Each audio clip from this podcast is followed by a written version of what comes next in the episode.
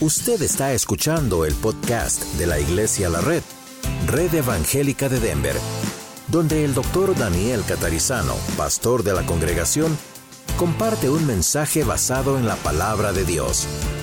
Ahora abra su corazón y permita que en los próximos minutos el Señor le hable y le bendiga. Vamos a abrir nuestras Biblias en el primer, la primera carta de Juan, no el Evangelio de San Juan, sino la primera carta de Juan, hacia el fondo de la Biblia. Y vamos a ver lo que Dios quiere decirnos hoy como iglesia, como familia. ¿Okay? Para eso estamos juntos. Cuando estamos solos en casa y leemos la Biblia, eso es para nosotros como personas. Cuando estamos aquí, es para nosotros como individuos, pero también es para la iglesia, ¿ok?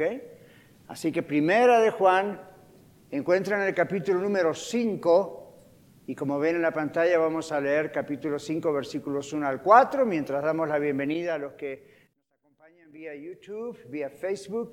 Bienvenidos a ustedes también. Y este mensaje es predicado, por supuesto, como todos los domingos, siempre el mismo mensaje a las tres congregaciones. Y vamos a esperar que todos lo tengan, parece que sí. Vamos a orar, luego estamos listos para comenzar. ¿Están listos? ¿Sí? Muy bien. Padre, te damos gracias hoy porque tú has enviado tu palabra, tu palabra es verdad. Y gracias Señor porque la vamos a leer, no va a volver a ti vacía porque tú cumples tu promesa de que hará lo que tú quieras aquí, va a prosperar para lo que tú la has enviado. Ayúdanos a estar atentos, a no distraernos, a estar en este lugar constantemente y prestando mucha atención porque tú nos vas a hablar. Yo soy solo un instrumento tuyo. Queremos saber lo que tú tienes para nosotros. Queremos saber lo que tú vas a hacer hoy en nuestras vidas. En el nombre de Jesús oramos. Amén. Muy bien, leemos entonces en Primera de Juan, capítulo 5. Yo voy a leer de la versión Reina Valera 2015, que es un poquito más nueva, claro, que 1960, pero es el mismo texto, ¿ok? Dice la palabra de Dios, todo aquel que cree que Jesús es el Cristo es nacido de Dios, y todo aquel que ama al que engendró, ama también al que es nacido de él. En esto sabemos que amamos a los hijos de Dios cuando amamos a Dios y guardamos sus mandamientos.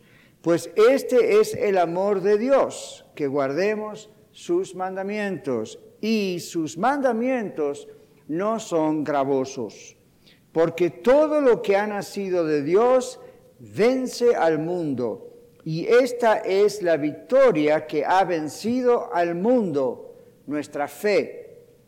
Verso 5 dice, ¿quién es el que vence al mundo sino el que cree que Jesús es el Hijo de Dios? Es una especie de repetición del primer versículo. Bueno, hemos llamado al tema de hoy, ¿cómo saber si somos salvos?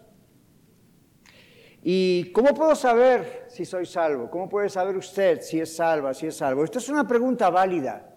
Es una pregunta buena, es necesaria hacerla. Es como un examen personal, tanto para los que estamos seguros de la salvación que tenemos, como también para los que no están seguros de su salvación.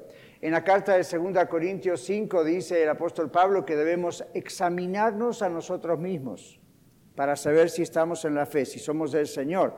Así que hoy estamos examinándonos a nosotros mismos otra vez.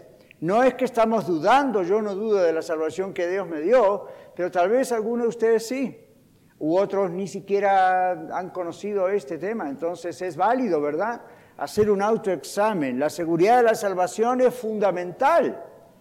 Es fundamental, sí, es fundamental porque nuestra seguridad en Cristo condiciona nuestras emociones, nuestras actitudes, nuestras decisiones, todo está condicionado internamente en la seguridad o en la inseguridad de la salvación. Entonces necesitamos estar seguros.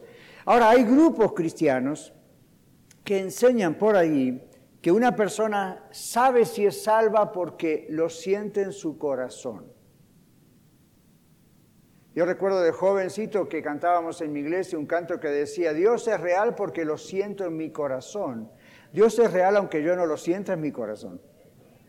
Entonces no es porque lo siento, es bueno sentirlo, es hermoso sentir la presencia del Espíritu Santo en mi vida, pero aun si no la siento, eso no borra el hecho de que es verdad. Entonces aquí estamos pensando que estos grupos están equivocados al pensar que vamos a vivir dependiendo de experiencias que tenemos y entonces esas experiencias nos van a garantizar que el Señor está en nuestras vidas o que somos salvos. Hay muchas experiencias espirituales y emocionales que usted puede fabricar, ¿sabía eso, verdad? Muchas. Ahora, es bueno cuando la experiencia es real y es genuina. Es malo cuando la experiencia la fabricamos o nos manipulan psicológicamente para que la sintamos y eso lo tomamos como si fuese la garantía de que Dios está en nosotros y somos salvos. La Biblia nunca nos dice que la garantía es que lo sentimos. La Biblia nos muestra que es hermoso que lo sintamos, pero no es la garantía. Tanto es así que la Biblia no garantiza que ciertos talentos que uno tiene también sean la garantía de que somos salvos. Hay muchas personas no salvas que tienen talentos excelentes, ¿se dio cuenta? Ahora, algunos enseñan entonces que si usted lo siente en su corazón, pero si bien sentir la presencia es una señal, puede ser una señal de que Dios vive en nosotros. La Biblia dice que la seguridad de nuestra salvación no se basa en nuestras emociones, en lo que sentimos, por más hermoso que sea. ¿Saben qué se basa la salvación, la seguridad de la salvación? En las evidencias. Hay evidencias bíblicas de que somos salvos o hay evidencias bíblicas de que no somos salvos. Hay evidencias para ambas cosas. En el texto que hemos leído hoy, que estamos leyendo, Juan, inspirado por el Espíritu de Dios, el Espíritu Santo, nos muestra cuatro evidencias. Hay muchas más en la Biblia, pero vamos a ver estas cuatro hoy. Hay cuatro evidencias del nuevo nacimiento. Jesús le dijo al sacerdote Nicodemo, ¿verdad? Que había que nacer de nuevo, ¿no? Y Nicodemo no entendió de qué hablaba Jesús. Jesús se lo explicó muy cerca del texto que el hermano Carlos acaba de leer. Hay cuatro evidencias del nuevo nacimiento, de que somos salvos. Podríamos ver más evidencias estudiando muchos otros textos de la Biblia, pero hoy vamos a prestar atención hoy para comenzar a este registro bíblico del apóstol Juan en esta carta. Vamos a la evidencia número uno. La persona salvada cree que Jesucristo es Dios. La persona salvada cree que Jesucristo es Dios. Esta es la primera evidencia, es la más importante y yo le ruego que preste mucha atención. Yo sé que usted siempre presta atención, hoy como que mucha más, ¿ok? Porque el mensaje de hoy ah, hay mucha cosa doctrinal, teológica metida y la tiene que comprender bien. Estábamos el otro día con los varones, 35 varones reunidos en el basement, bravo varones, el viernes pasado, y una de las cosas que yo les decía es, Estamos en una época donde tenemos que aprender la palabra de Dios, la doctrina, pero como nunca antes, porque estamos en tiempos complicados, ¿ok? Entonces, la base, estar seguros de lo que creemos, es indispensable para la vida. Siempre lo fue, mucho más ahora. Ahora, la primera evidencia es la más importante. Jesucristo es Dios en carne. Somos salvos en primer lugar porque creemos en lo que se llama la encarnación del verbo de Dios. Carlos leyó recién, en el principio era el verbo, logos, el verbo era con Dios, el verbo era Dios. Hay algunas versiones de la Biblia que usted no debería tener. Y hay alguna versión de la Biblia que dice, en el principio era el verbo y el verbo era un Dios. No, señores. El verbo no era un Dios, el verbo era Dios. Nosotros no creemos en multiplicidad de dioses, creemos en un Dios en tres personas. Entonces, en el principio era el verbo, el verbo era con Dios, el verbo era Dios y sigue siendo Dios. Y la Biblia habla del verbo como el Hijo de Dios. Entonces, la persona que no cree que Jesucristo es quien dijo él mismo que es, no puede ser salva. Mire cuánta gente engañada debe haber en todo el mundo, ¿no? Tal vez usted fue uno de ellos antes. Damos gracias a Dios que no, es así más. Una persona es salva porque cree en la encarnación del verbo, de Dios, el Hijo, como él mismo se autodominó. La persona de Dios es el Hijo. El Hijo es la persona de Dios que no es el Padre y que tampoco es el Espíritu Santo. Sin embargo, es Dios. Ahora, algunos de ustedes ya le están empezando a doler los oídos. Muchos tienen problema con esta doctrina bíblica porque no pueden aceptar a un Dios que no pueden razonar, que no pueden minimizar al nivel humano. Dios está en otra dimensión, vamos a decir así, que la humana. No es extraño entonces, absolutamente para nada extraño, que Dios sea diferente a nosotros y que el concepto de persona es diferente al nuestro, que está limitado. Él nos limitó a nosotros, Él no. Entonces el Señor Jesús habló constantemente acerca de su deidad, de Él como Dios y como hombre. Si usted lee todo el Evangelio de San Juan, Constantemente, parece un bombardeo de esto, constantemente Jesús está diciendo quién es Él. ¿Nunca se preguntó por qué llevaron a Jesucristo a la cruz? Jesús no fue un revolucionario político, Jesús no fue un revolucionario social, Jesús no fue un falso maestro. Cuando levantaron piedras para matarlo, tiempo antes de la cruz, Jesús le dijo, ¿por qué obra me matáis? Y ellos le dijeron, por obra no te matamos. En otras palabras, reconocemos que hablas bonito, reconocemos que tienes una palabra que nadie puede contradecirte, no podemos negar tus poderosísimos milagros, pero te matamos porque tú, diciendo que eres el Hijo de Dios, te haces Dios. Miren, los fariseos agarraron la onda de lo que Jesús estaba diciendo y ustedes todavía no. Cuando digo ustedes, sé que muchos de ustedes sí, pero algunos tal vez no, ¿verdad? Y ni contar de los amigos que nos están viendo en Facebook. Entonces, ¿por qué mataron a Jesús en la cruz? ¿Cuál fue la acusación legal la noche de la entrega? O la noche, bueno, Jesús entregó la noche del arresto de Jesús. Que siendo hombre te haces Dios. Y Jesús no dijo, no, no, no, muchachos, déjenme explicarles. Jesús dijo, sí, yo soy Dios. Jesús le dijo a Felipe, el que me ha visto a mí ha visto al Padre. Y sin embargo, él no es el Padre. ¿Le duelen más las orejas? Continuamos. El Señor Jesús habló constantemente acerca de su doble naturaleza. Hombre totalmente, no 50%, 50%. Hombre 100%, hombre 100%, Dios 100%. 100 y 100, totalmente. Y lo estamos diciendo en un lenguaje humano nada más. Entonces, su doble naturaleza está constantemente expresada en la Biblia y por él mismo. Hay personas que a veces en radio me han preguntado, mándeme algún versículo que diga donde Dios dice que Jesús dice que yo soy Dios. Y digo, por empezar, lea todo el Evangelio de San Juan. Se va a cansar de ver tantas referencias. Y luego puede llegar a la carta de Tito, pum, directamente dice que Jesús es Dios. Y la carta de Timoteo y otras.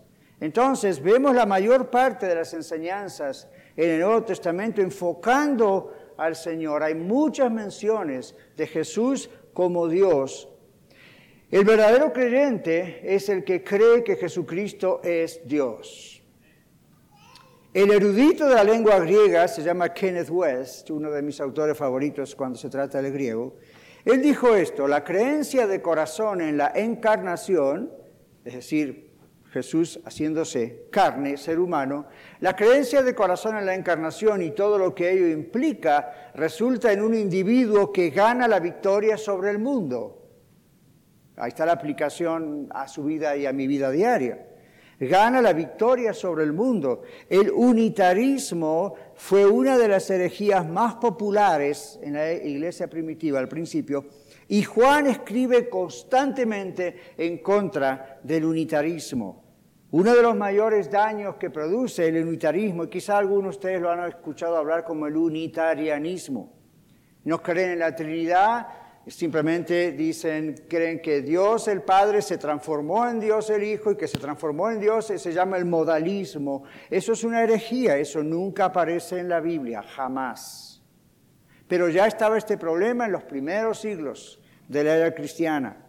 Por eso, cuando Dios inspira a Juan a escribir constantemente, Juan vuelve a recalcar las muchísimas veces que Jesús mismo se autodefinió como Dios y hombre. Ahora, uno de los mayores daños que produce el unitarismo, y algunos de ustedes vinieron de ahí hace un tiempo, es que les hace creer a sus miembros, a los que creen esa doctrina falsa, que pueden ser salvos y santos por medio de regulaciones que ellos mismos jamás pueden cumplir.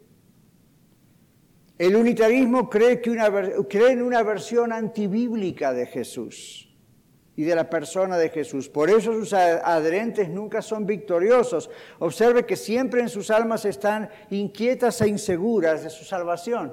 Yo he estado en algunos de esos lugares, he estado en algunas de esas iglesias dando conferencias para matrimonio, por ejemplo, y, en radio, ustedes no saben, la mayoría de las preguntas que siempre han venido de este tema han venido de ese sector.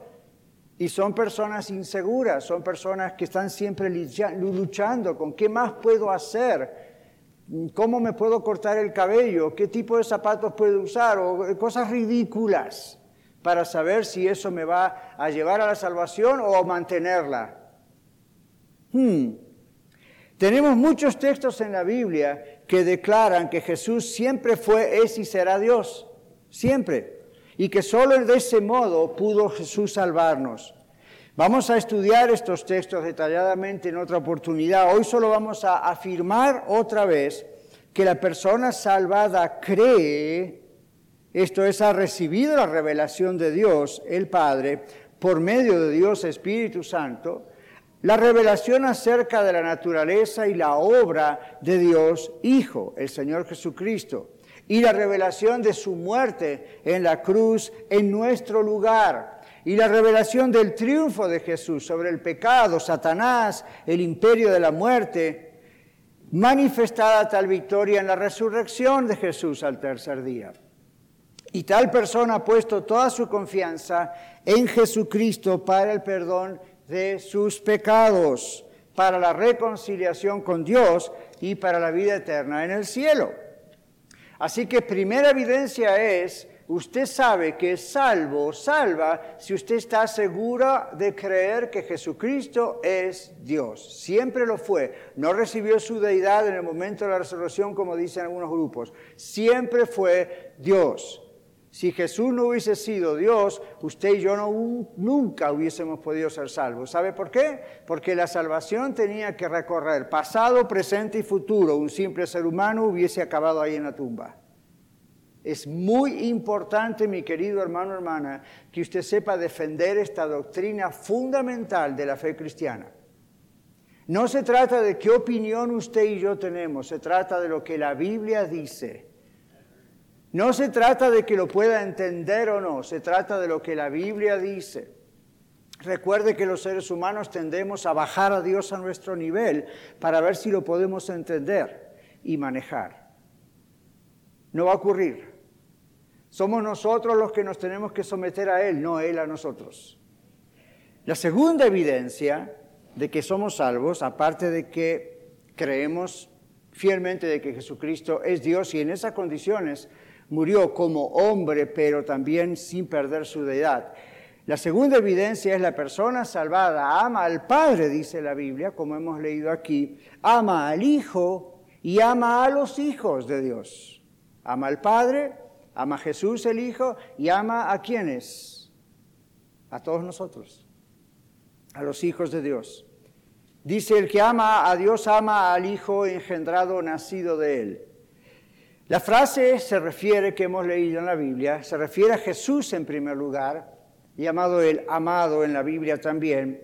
Y vemos que esto es así porque hay un uso en griego singular que directamente se refiere a Jesús. Ahora, recuerda que le dije que en el primer siglo de la era cristiana había falsos maestros, había herejes. Ellos querían separar teológicamente a Dios el Padre de Dios el Hijo porque no creían esto que estamos diciendo y lo que ellos ya decían en aquel tiempo en la Biblia. Entonces querían, querían separar a estas dos personas. Pero, ¿qué significa amar al Hijo aquí en este original? Es amar a la persona que Dios revela en el Hijo, no a una versión creada acerca de Jesús, creada en la imaginación del hombre. El ser humano, como digo, tiende a humanizar aquello que no puede comprender como misterio. Quizá algunos de ustedes recuerdan que hace siglos atrás había gente que creía que la Tierra era plana. Hoy nos reímos de eso. Todavía hay gente que cree que la Tierra es plana. Todavía hay gente que discute si los cohetes que llevan a la NASA y sacan fotografías mostrando que la Tierra es un globo. No, eso es algo de Hollywood. Bueno. ¿Por qué la gente pensaba que la Tierra era plana? Porque no podía razonar que era redonda. Entonces siempre el ser humano cuando es un misterio cualquier cosa en la mente del ser humano, trata de reducir el misterio al microscopio, algo que se pueda entender. Es imposible entender exactamente cómo Dios es, excepto lo que la Biblia dice, y la misma Biblia no da explicaciones científicas al respecto. Entonces, o aceptamos que Dios es Dios y la Biblia es palabra de Dios, o sencillamente mejor la rechazamos y creemos lo que la ciencia dice. El problema es que la ciencia cambia constantemente, cada dos o tres años, sus propios formularios. La Biblia nunca cambia. Secase la hierba, marchítase la flor, mas la palabra del Dios nuestro permanece para siempre. El ser humano tiende a humanizar, reducir aquello que no puede comprender como misterio. El ser humano que aún vive en su naturaleza de pecado, es decir, todavía no es salvo, Quiere hacer a Dios a su propia imagen y semejanza. Lo da vuelta. Dios nos creó a imagen y semejanza de Él, pero si no lo entendemos, tendemos a crearlo a Él nosotros, a, en nuestra mente, a nuestra imagen y semejanza. Entonces, si algo de Dios no le parece al ser humano razonable o comprensible, ¿qué hace? Lo descarta como imposible. En segundo lugar, en este tema de la segunda evidencia, la frase esta de amar al Hijo de Dios y amar a los engendrados de Dios, esto se refiere también a todos los que hemos sido engendrados de nuevo en Cristo Jesús. Hablábamos recién de los nacidos de nuevo, los salvados somos nacidos de nuevo, sin un esfuerzo nuestro, ¿verdad? Es sumisión, arrepentimiento al Señor. La persona salvada vive de manera práctica y constante su fe en Cristo. La fe sin obras es muerta, dice Santiago 2.14, ¿recuerdan? Y no está hablando de hacer obras para ganar la salvación, sino para demostrar que realmente existe nuestra salvación. Luego la Biblia nos muestra que la fe y el amor son inseparables. ¿Ven cómo nosotros tendemos a separarlo? ¡Ah! ¿Verdad? Fe por acá, amor por acá. Sorry, la Biblia dice amor y fe son, están juntos. En cuanto trata de separarlos, no son verdad. Los dos están juntos. Son inseparables. Esto es decir, si amamos a Dios de verdad es porque hemos nacido de nuevo. No es nuestra inteligencia nuestro logro. Podemos tener cierta simpatía. Antes de ser salvos todos teníamos, o muchos de nosotros teníamos cierta simpatía por Dios que interpretábamos como amor a Dios. Nunca habló con alguien en su casa o alguien que dice, yo no voy a la iglesia, yo no conozco la Biblia, yo no sé quién es Cristo, ah, pero yo amo a Dios. No puede ser. Porque para amar a Dios uno tiene que haber nacido de nuevo en Dios. Tiene un nivel grande de simpatía por Dios. Le gusta el concepto de Dios. Pero la Biblia dice que cuando amamos a, Dios de verdad es porque hemos nacido de nuevo en Él. Somos salvos. Y cuando esto es verdad en nosotros, amar a Dios es inevitable. Y amar a otros es inevitable. Amar a otros a quien Él también hizo nacer de nuevo, es decir, ustedes, yo, nuestros hermanos en Cristo de todos lados. Eso es inevitable. ¿Saben por qué? Porque la imagen de Dios está estampada en cada hijo o hija de Dios. No hablamos de una figura, ¿verdad? Estamos hablando de la imagen, espiritualmente hablando, está estampada. Bueno, volviendo a mi juventud, no hace tantos años después de todo, todavía me acuerdo. Y a otro canto que cantábamos era, te amo con el amor del Señor, sí, te amo con el amor del Señor porque veo en ti la gloria de mi Dios. Sí, te amo con el amor del Señor. Perfecto canto teológicamente correcto. Vemos en la otra persona la imagen de Dios. ¿Qué quiere decir esto? Mire, hay un gran misterio. Cuando uno es realmente de Cristo, el Espíritu Santo vive en uno, ¿verdad? Y el mismo Espíritu Santo es como que si le atrajera a sí mismo en la otra persona que también tiene el Espíritu Santo. Ay no, ay no, eh. es mucho para un domingo hasta ahora. Pero para eso estamos aquí. Entonces, es inevitable amar a Dios cuando hemos nacido de nuevo y es inevitable amar a nuestros hermanos en Cristo, porque está la presencia de Dios, la imagen de Dios patente ahí en ellos también.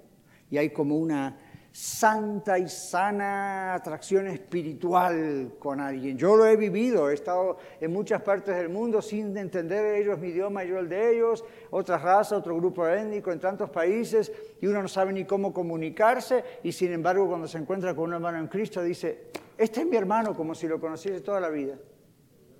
Entonces ahí no va una cuestión psicológica, sociológica, es la presencia de Dios que atrae en la presencia de Dios de otro. Entonces esa es una señal de que usted es salvo. No es una cuestión de simpatía, porque yo a veces le voy a, fallar en alguna forma, usted también a mí, entre nosotros. Eso pasa, ¿verdad? Lamentablemente. Sin embargo, no es más poderoso que lo anterior que acabo de decir. Así que no es posible ser salvo sin tener fe en Dios, pero tampoco es posible sin tener amor por Dios y amor por los hijos de Dios. La fe y el amor son inseparables. La persona verdaderamente salva sabe esto. Si usted sabe, usted sabe, usted sabe esto. El amor no es solo lo que se siente, sino es obediencia a Dios, sin que eso sea una carga pesada. Para mí no es una carga pesada cumplir con el mandamiento de amarla a usted. Para usted tampoco tendría que ser esa carga pesada o eso como una carga pesada, porque no es algo que se hace en su propio poder o en mi propio poder, se hace en el poder de Dios. Dios lo hace. todo es para gloria de Él, ¿ve? Entonces es, es un poder misterioso, inexplicable para nosotros, es el poder de Dios. El nuevo nacimiento produce esto. Usted sabe que es salvo así, Primero porque Jesucristo es Dios y usted lo sabe, y segundo porque usted ama a Dios y a los que fueron engendrados por Dios y eso es inevitable. Y usted dice, pastor, pero ¿qué tal si tengo una peleita con uno o con el otro? Más vale que se reconcilie, porque si no, eso es una muestra de que usted no conoce a Dios. No me importa si tiene un título grandote de teología como yo colgado en alguna pared o en un file. El que no ama a su hermano, dice este mismo texto, no conoce a Dios porque Dios es amor. El amor de Dios en usted atrae el amor de Dios en él, en ella, en ella, en él, en él. Y es una cosa eh, inevitable. La tercera evidencia que nos muestra Juan es que la persona salvada obedece a Dios. Ya dijimos obedece en el amor, pero obedece a Dios. Vamos a mirar más adentro. El mismo Espíritu Santo que enseñó el amor, que inspiró el amor, también enseña la obediencia, ¿verdad? Antes decíamos, no podemos separar el amor de la fe. Ahora tampoco podemos separar el amor de la obediencia y de la fe. ¿okay? Y ahora permanecen la fe, la esperanza y el amor. Recuerdan, el mayor de ellos es el amor, pero el amor no es solamente tuk, tuk, tuk, tuk, tuk, en mi corazón estoy emocionado. El amor no es solamente emociones, están incluidas, pero el amor es obediencia a Dios. Uno obedece a Dios porque le ama, le surge, quiere hacerlo, busca hacerlo. Antes de ser salvos no podíamos amar verdaderamente a Dios, como he dicho, ni a los hijos de Dios. Quizá usted era uno de aquellos que nos decía, estos locos, aleluya, y ahora usted, bienvenido al club. Antes no lo podía entender y hoy en día dice, ¿cómo es que antes estaba tan cegado? Porque no había nacido de nuevo. Ahora que nació de nuevo puede ver estas cosas. Entonces, estando en la tierra, los hijos de Dios a veces pecamos cuando descuidamos nuestra relación personal con Dios. Pero la persona salvada demuestra que ama a Dios y cumple los mandamientos de Dios cuando ama a los creyentes. ¿Recuerdan lo que Jesús dijo en una ocasión? Todos los mandamientos en el Antiguo Testamento se resumen en uno. Amarás a Dios con todo tu corazón, con toda tu mente, con toda tu fuerza, su entendimiento, con todo tu ser y a tu prójimo como a ti mismo. Y este no es el amor generalizado al prójimo, eso incluye, pero este es el amor al creyente en Cristo, al que ha nacido de nuevo, como hemos nacido nosotros también, por pura gracia de Dios. La persona salvada demuestra que ama a Dios y cumple los mandamientos de Dios cuando ama a los creyentes, dice el texto, la Biblia. El salvado, la salvada, vive de manera práctica su amor, vive de manera práctica su fe en Cristo y obedece a la alianza, al pacto que ha hecho con Dios. ¿Sabe que cuando usted recibió a Cristo como Salvador y se bautizó, todo eso indica que usted hizo una alianza con Dios? ¿Qué tal? ¿Qué le parece? Un pacto con el mero Dios. Ahora, Dios siempre cumple su lado de la alianza, Dios siempre cumple su lado del pacto. Ahora espera que nosotros cumplamos el lado nuestro del pacto. Y lo, hermoso es que nos da poder para cumplir el pacto. No nos deja solos, a ver, es Él nos da el poder para cumplir lo que Él pide. Entonces esto es maravilloso, eso es un gran misterio. Los mandamientos de Dios, usted escucha la palabra mandamiento y otra vez, ay, el oído, ¿verdad? Pero mandamientos de Dios no son gravosos, dice la Biblia. Son santos, son justos, incluyen buenas reglas que producen libertad emocional, psicológica, espiritual, de todo tipo. ¿Sabía usted que la persona salvada es feliz? Yo soy feliz. ¿Usted es feliz? Y usted dice, pero pastor, a veces hay días que uno puede ser feliz, ok, fine, hay días, pero el resto de la vida uno es feliz. ¿Por qué es feliz? Porque es libre. No está con esa carga de, Dios mío, si me muero ahora, ¿qué hago? ¿Qué va a pasar? ¿Qué va a pasar? ¿Me muero ahora? ¿Me voy derechito con el Señor? Y usted dice, los hermanos acá, los primos al lado, ¿verdad? Que de repente dicen, ustedes son muy orgullosos porque, ¿qué es eso de que pueden tener acceso a Dios? Miren, no lo inventó nadie, la palabra de Dios la misma que ustedes dicen tener, también dice eso. Somos libres en Cristo emocionalmente. Claro, a veces hay desórdenes emocionales, enfermedades mentales, como cuando hay una enfermedad en el cuerpo. Eso es otra cosa. La cuestión es que somos libres, andamos en la vida con libertad. Por eso le decía al comienzo del mensaje que cuando uno es nacido, nacida de nuevo, realmente uno sabe lo que es vivir las cosas cambian, la perspectiva, las decisiones, las acciones, la, mentalidad, todo cambia. ¿Tengo algún testigo aquí o no? Todo cambia. No es algo que yo le puedo dar como pastor, no es algo que esta iglesia ni otra le puede dar, es una transformación que solamente Dios puede hacer y maravilloso misterio. El salvado vive de manera práctica y, y es una persona feliz. Los nacidos de nuevo los nacidos de Dios, amamos los mandamientos de Dios. No estamos ahí, ah, tengo que cumplir los mandamientos. Amamos los mandamientos de Dios. En realidad, nunca los consideramos como algo penoso. En realidad también nosotros lamentamos mucho el no poder servir a Dios más perfectamente. Por eso nos duele mucho cuando pecamos. Nos arrepentimos, luego aprendemos a no pecar Salmo 119, 11 dice en la Biblia, con mi corazón o en mi corazón he guardado tus dichos para no pecar contra ti. Pero no es una regla a nivel legalista, es uno quiere cumplirlo, le nace de adentro. Y eso no es ninguna cosa creada por nosotros, eso lo hace el Señor. Los verdaderos cristianos tenemos un poder para vencer el pecado que otros no tienen, los que no le conocen. Es el poder de Dios. ¿Qué le parece tener a Dios dentro suyo? Y usted dice, bueno, pero Dios no puede estar concentrado dentro mío. Por supuesto que no, Dios está en todas partes, pero Él está allí. Cuando usted recibe a Cristo como su Salvador y Señor, ¿quién cree que hace esa obra? El Espíritu Santo. ¿Quién cree que le revela a usted que Jesucristo es Dios? ¿Quién cree que le revela a usted a mí que somos pecadores y nos vamos al infierno a menos que aceptemos a Cristo? ¿Usted cree que es inteligencia suya y que por fin agarró? No, no, no, no. Es el Espíritu Santo, es Dios. Y luego Él mismo vive en nosotros y nos da poder para poder seguir viviendo aquí en la vida. Y por eso hay deseo de agradar al Señor, no para ganar la salvación ni para mantenerla, sino porque surge de nuestro amor por Él que Él implantó en nosotros. Los verdaderos cristianos tenemos un poder para vencer el pecado que antes no teníamos.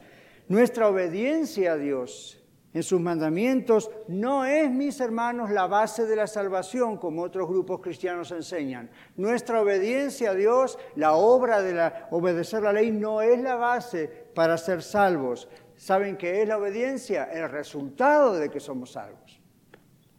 Así que repasemos rápido. Primera evidencia es Jesucristo es Dios. No 50-50, no, eh, Jesucristo siempre fue Dios. Número dos, amamos a Dios, amamos a los hijos de Dios. Esa es la segunda evidencia. Número tres, acabamos de decir que la obediencia a Dios no es algo pesado para nosotros, sino que es algo que surge de nosotros cuando hemos nacido en Dios. Saben que los mandamientos de Dios son muy distintos a los de los falsos maestros, ¿no? Quienes o no tenían reglas, y algunos son todavía así, se llaman técnicamente los antinominianos. Nominianos es una palabra que tiene que ver con la ley, anti es anti-ley. O los que tienen demasiadas reglas. A eso les llamamos los legalistas. Como en la época del Señor Jesús, fariseos, escribas y seduceos, poniendo todas las leyes posibles porque supuestamente eso iba a mantener a una persona salva o la iba a lograr salvar. Esos dos grupos siempre ponen cargas pesadas en otras personas que ni ellos mismos pueden llevar. Como no creen, y aquí está la clave, como ellos no creen en su corazón que Jesucristo es Dios, necesitan un Dios en quien creer. Sus propios mandamientos humanos vienen a ser su Dios le prestan más atención a regulaciones. En la época de Jesús estaba la Torá, la, ley escrita que usted y yo tenemos en el Antiguo Testamento, y luego estaba la ley oral, que eran interpretaciones de ellos y agregados de cientos y cientos de leyes ridículas. el Señor les dice, ustedes están poniendo como leyes doctrinas de hombres. Y le están dando más importancia a estas reglas que ustedes crearon pensando que eso agrada a Dios pesadísimas que nadie las puede llevar y ustedes adoran eso en vez de adorar a Dios.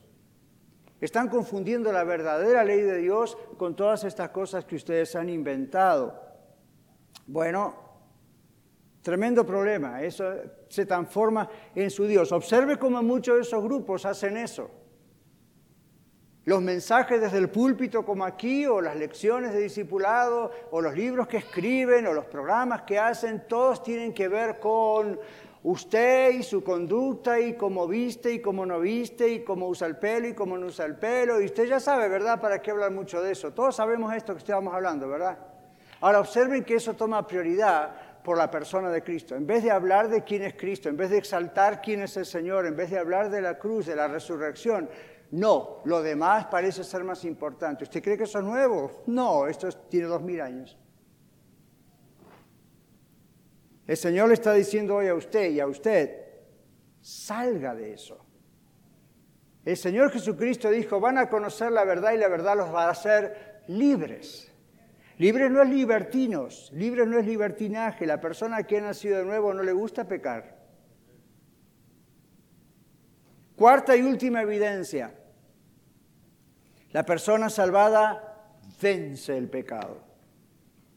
La persona salvada vence el pecado.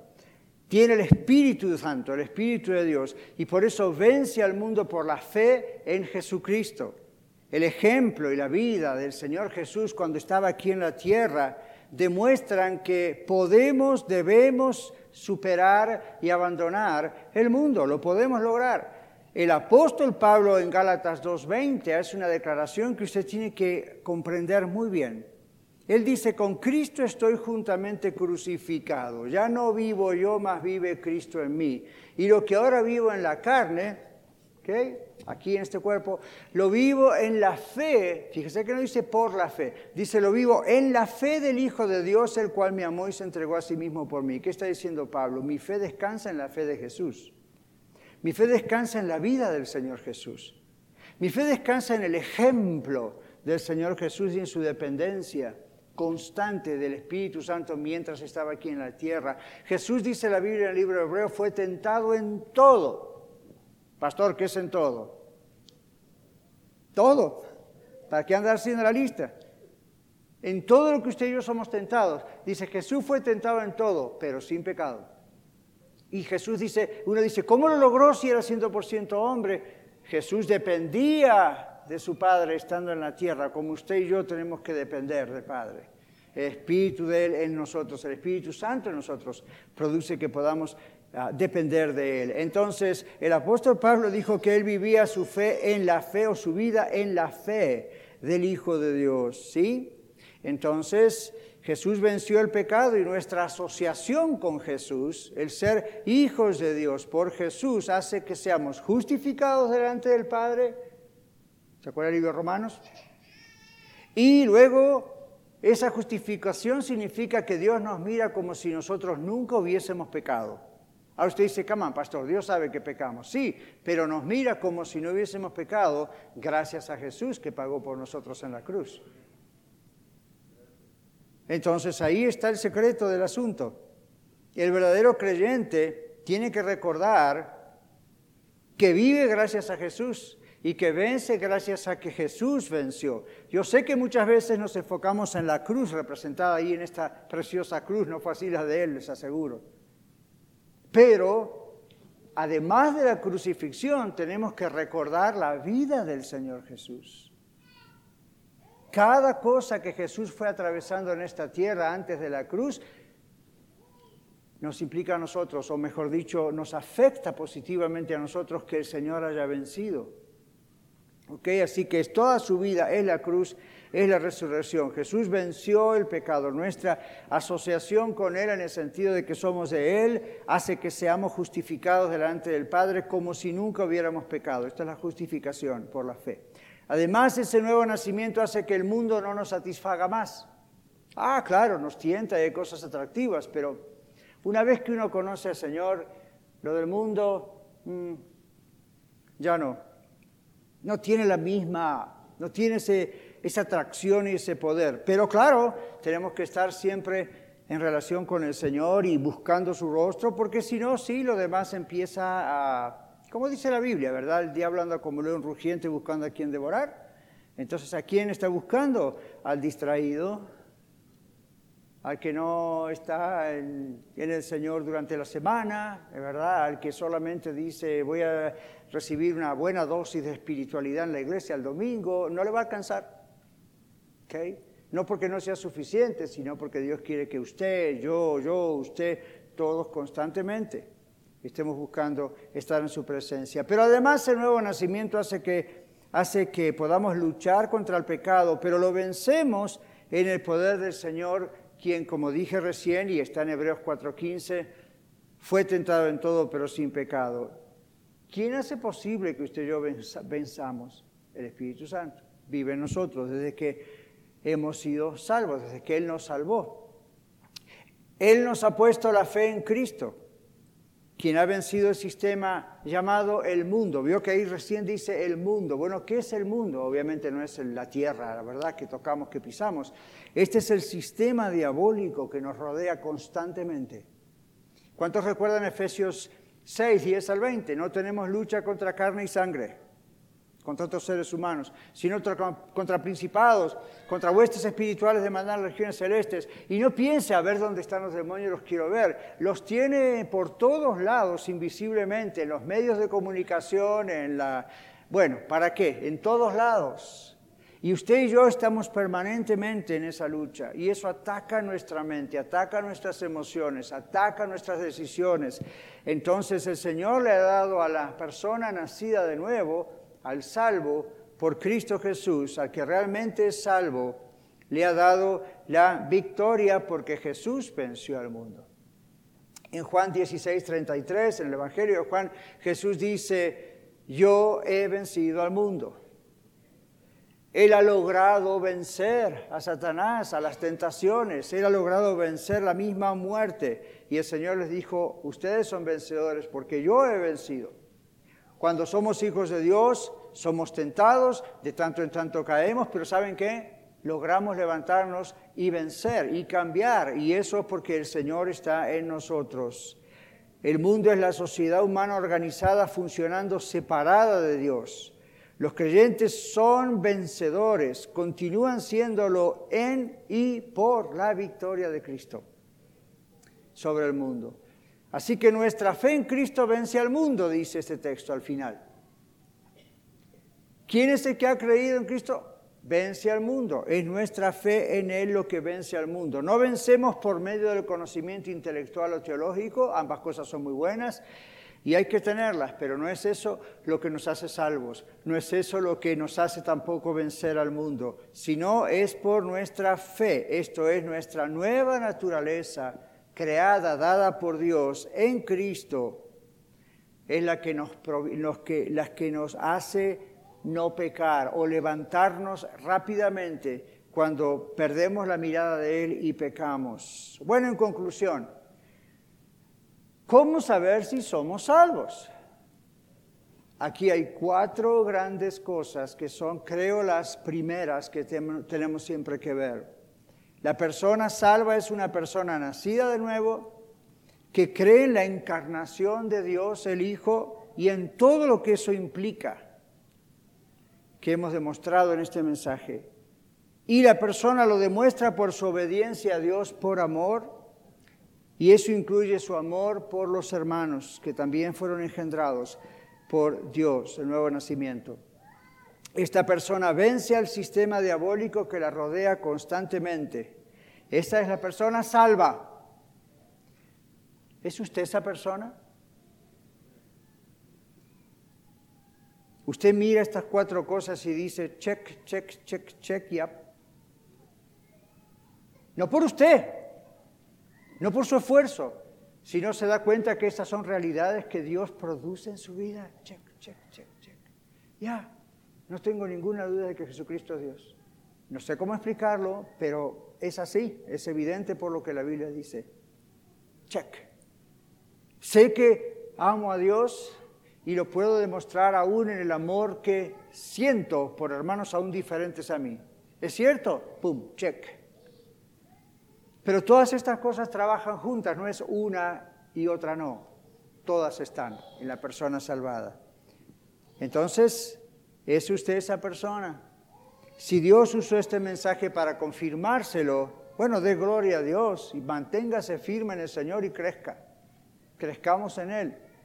Si usted siente que Dios usó este mensaje para demostrarlo que usted no es esta persona, o una de las cuatro cosas no, no van con usted, bueno, yo quiero decirle de parte de Dios, Dios le está demostrando que usted no es salvo, arrepiéntase, Venga hoy mismo a Él.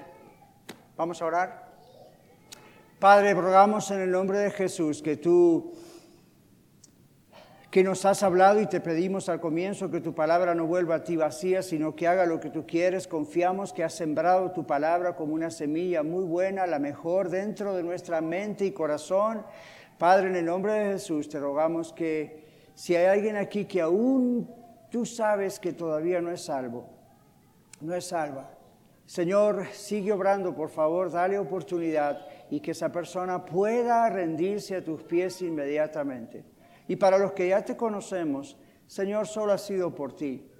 Hemos simplemente obedecido a tu llamado de que seamos salvos. La gloria es solo para ti. Sabemos que no vamos a ser salvos por obras. Sabemos que somos salvos porque tú nos has traído a los pies de la cruz y nos has bendecido revelándonos que Jesucristo es Dios que somos pecadores, que le necesitamos para ser salvos y que esto ha ocurrido por tu santa voluntad. Te damos gracias por el día en que muchos de nosotros hemos conocido quién eres, hemos respondido a esta revelación tuya. Y gracias porque tú, Señor, nos continúas ayudando. No queremos que nadie se pierda, sino que todos procedan al arrepentimiento. Te damos gracias en el nombre de Jesús. Amén. Muchas gracias por escuchar el mensaje de hoy. Si tiene alguna pregunta en cuanto a su relación personal con el Señor Jesucristo o está buscando unirse a la familia de la Iglesia La Red, por favor no duden en contactarse con nosotros.